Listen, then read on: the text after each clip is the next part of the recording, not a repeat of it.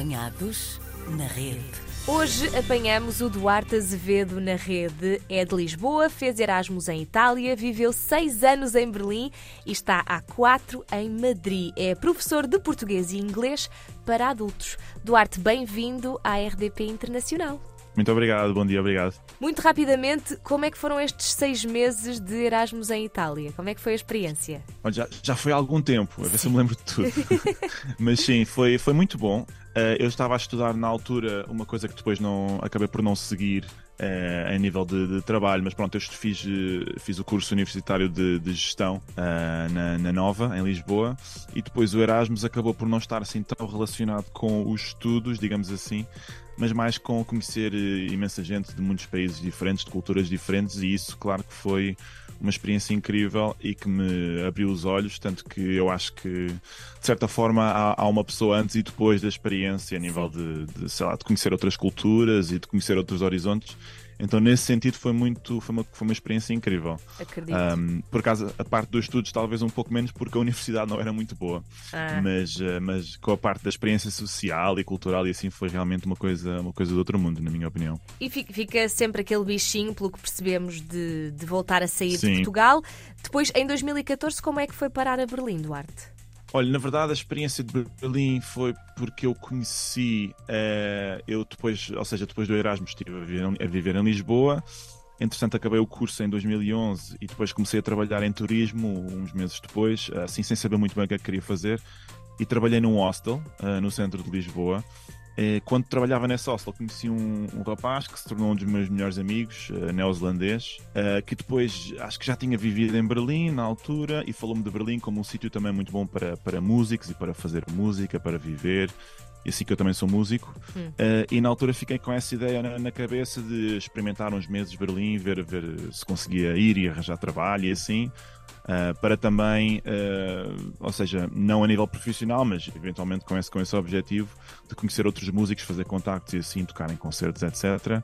E foi por isso que arrancou a experiência. Foi assim que arrancou a experiência. Uh, era para ser, eh, eu na altura cheguei em setembro, era para ser até dezembro, porque eu não sabia muito bem se podia ficar ou não, e uhum. esses, esses, meses eh, tornaram-se em, em quase seis anos. Pois, é assim, eu sei que, que, Berlim, neste caso, não representa a Alemanha, não é? Mas ainda assim terá Exatamente. sido uma experiência muito diferente agora de Espanha, não é? A Alemanha. Sim, sim, completamente diferente. Completamente diferente. Ou seja, Berlim é, é, o, é, o, é o que está a dizer exatamente. É uma cidade que tem, tem um lado alemão, claro que sim, mas é uma uhum. cidade muito diferente do resto da Alemanha, para bem e para mal. Sim. Um, e comparado com a Espanha, completamente diferente. Obviamente que aqui, aqui em Madrid, em Espanha no geral, é uma cultura muito mais próxima da portuguesa. Uh, com algumas diferenças, mas a nível pronto, comparativo, eu, eu, as pessoas acabam por às vezes perguntar-me se eu não quero voltar para Portugal e assim, mas na minha cabeça eu agora estou muito perto de Portugal comparado com o que estava antes, então é claro que é um sítio completamente diferente, não é? Comparado com a Alemanha, a cultura, as pessoas, uh, o clima, obviamente, uh, o estilo de vida, claro que sim vamos tendo a percepção de que é um país onde as pessoas fazem muita vida na rua, não é? E Madrid, particularmente, sabemos que é uma cidade com muitas bicicletas e onde se janta muito tarde. Uh, Adaptou-se é bem a este, estes hábitos diferentes do país vizinho? Olha, demasiado bem, até, até posso dizer que demasiado bem. Depois, quando vou a Portugal, tenho que me ajustar um pouco.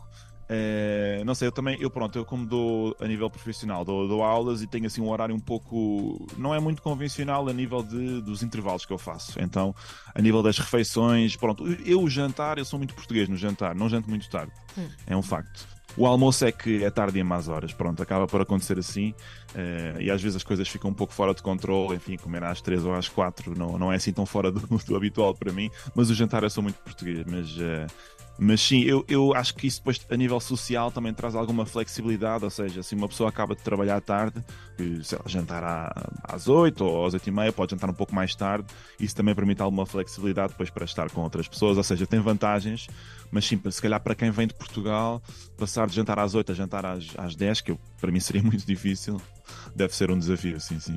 Mas eu, eu acabei foi por ficar na dúvida com todos os portugueses com quem falei que, estou aí, que estão aí. Afinal, os espanhóis dormem a cesta ou não dormem a cesta? É assim, eu penso que não. Okay. Uh, o, eu penso que não. Pelo menos do, do, que eu conheço em Madrid, eu acho que não. O que existe, existe esse, talvez já não haja o hábito de dormir a, a cesta em si, mas o que existe é muitas lojas fecham assim umas três horinhas à tarde, não é? Que às uhum. vezes é uhum. muito chato uma pessoa quer fazer, tem um pouco da hora do almoço para, para comprar qualquer coisa, fazer qualquer coisa e não consegue, não é? Mas é mais a nível de horários, de estabelecimentos, de restaurantes, eu diria que não, mas muitas lojas fazem isso eh, em algumas zonas da cidade. Mas eu acho que o hábito da cesta em si talvez mais no sul de Espanha, possivelmente, uhum. e, e, mais no verão, mais no calor. Uh, porque realmente o calor, pronto, eh, aí quando, quando começa a apertar, uh, às vezes pede, pede uma cesta, não é? Claro. Uh, mas eu penso que já não é tanto como antigamente que se falava realmente que a cesta era uma coisa assim muito rigorosa e muito que eles cumpriam religiosamente com esse, com esse hábito, digamos assim. Duarte, conta-nos que dá aulas a adultos. Não sei se uhum. já tinha dado aulas a crianças ou, ou sempre ensinou adultos?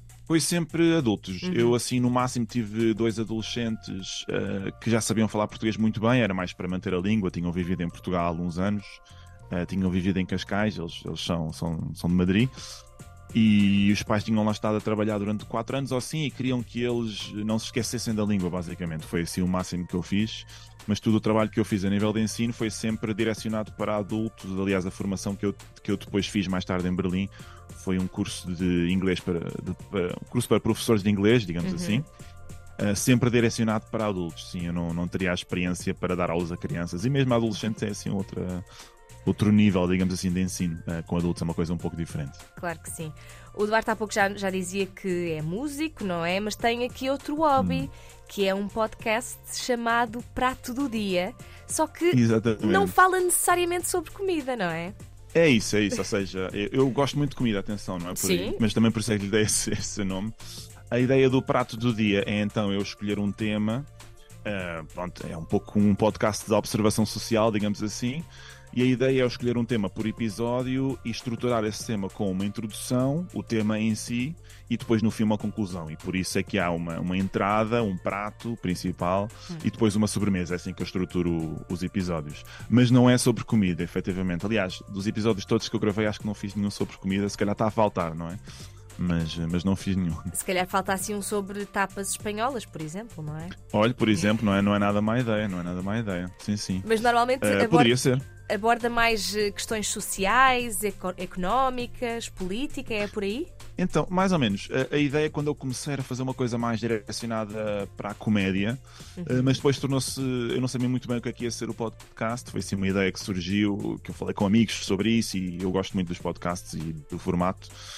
E hum, a ideia é, por exemplo, não sei, tem episódios sobre festivais de verão, por uhum. exemplo, em que há uma análise a tudo o que envolve os festivais de verão, mas sempre de um ponto de vista mais, mais leve e mais nem sempre cómico, mas sempre um pouco mais leve, uma análise social assim mais leve. Ou seja, não é tanto sobre a parte política ou económica das coisas, mas mais sobre o aspecto social de tudo. Por exemplo, não sei, já fiz sobre festivais de verão, sobre sair à noite, sobre viver no estrangeiro, sobre. Enfim, os temas vão variando, não há assim um tema, não há assim uma direção em particular. Por exemplo, música o último é sobre. Vai sair. Por acaso vai sair hoje? o último é sobre as festas, o Natal, o fim de ano e assim. Uhum. Ou seja, sempre com esse toque de análise social, mas eu não diria que tem assim uma, uma análise séria propriamente dita. É mais num, num, num sentido assim mais, mais leve da coisa, digamos. Quatro anos em Madrid, depois de seis em Berlim. Há pouco falou-nos de como, quando lhe perguntam se, se pretende voltar a Portugal, não pensa nisso agora. Uh, tem aqui alguma ideia de, de uma próxima paragem ou acha que Madrid é o destino final? Olha, eu diria que em princípio, isto depois de tanta mudança, pronto, tanta mudança, já fiz duas mudanças assim principais, a Erasmus foi uma coisa mais, mais uh, temporária, digamos uhum. assim. Começa a dar assim uma certa preguiça de voltar a encarar uma, uma mudança, mesmo por exemplo a mudança para Portugal, que é uma coisa assim, seria mais, em algum Definitiva. sentido, seria mais fácil em algumas ah, coisas, sim. não é? Também é uma mudança em si, não é? Ou seja, implica uma mudança de ritmo, de rotina, de, de pessoas, etc. E então eu agora, eu aquele entusiasmo que eu tinha quando fui para Berlim, se calhar já o perdi um pouco e já começa a perder assim um pouco, já começa a perder assim um pouco, talvez a energia necessária para uma mudança. Enfim, nunca se diz nunca, não é? Mas, uh, mas eu diria que é mais improvável agora. Eu, eu talvez se me mudasse para outro sítio outra vez, seria para, para Portugal, em princípio. Um, mas por enquanto estou, estou bem em Madrid e não sei se é destino final ou não, não, não planeei, mas já passaram quatro anos, é verdade. Então, em princípio, por enquanto fico, fico aqui, também estou, estou bastante perto de Portugal, então não Sim. sinto assim tanta essa distância como sentia, por exemplo, na Alemanha. Por isso, por enquanto, acho que, acho que fico por aqui. Se está bem, acho que faz muito bem, Duarte. Muito obrigada por ter estado no Apanhados na Rede. Obrigado, eu. Aguardamos novidades de qualquer das formas e até breve. Até breve, muito obrigado. Apanhados na rede.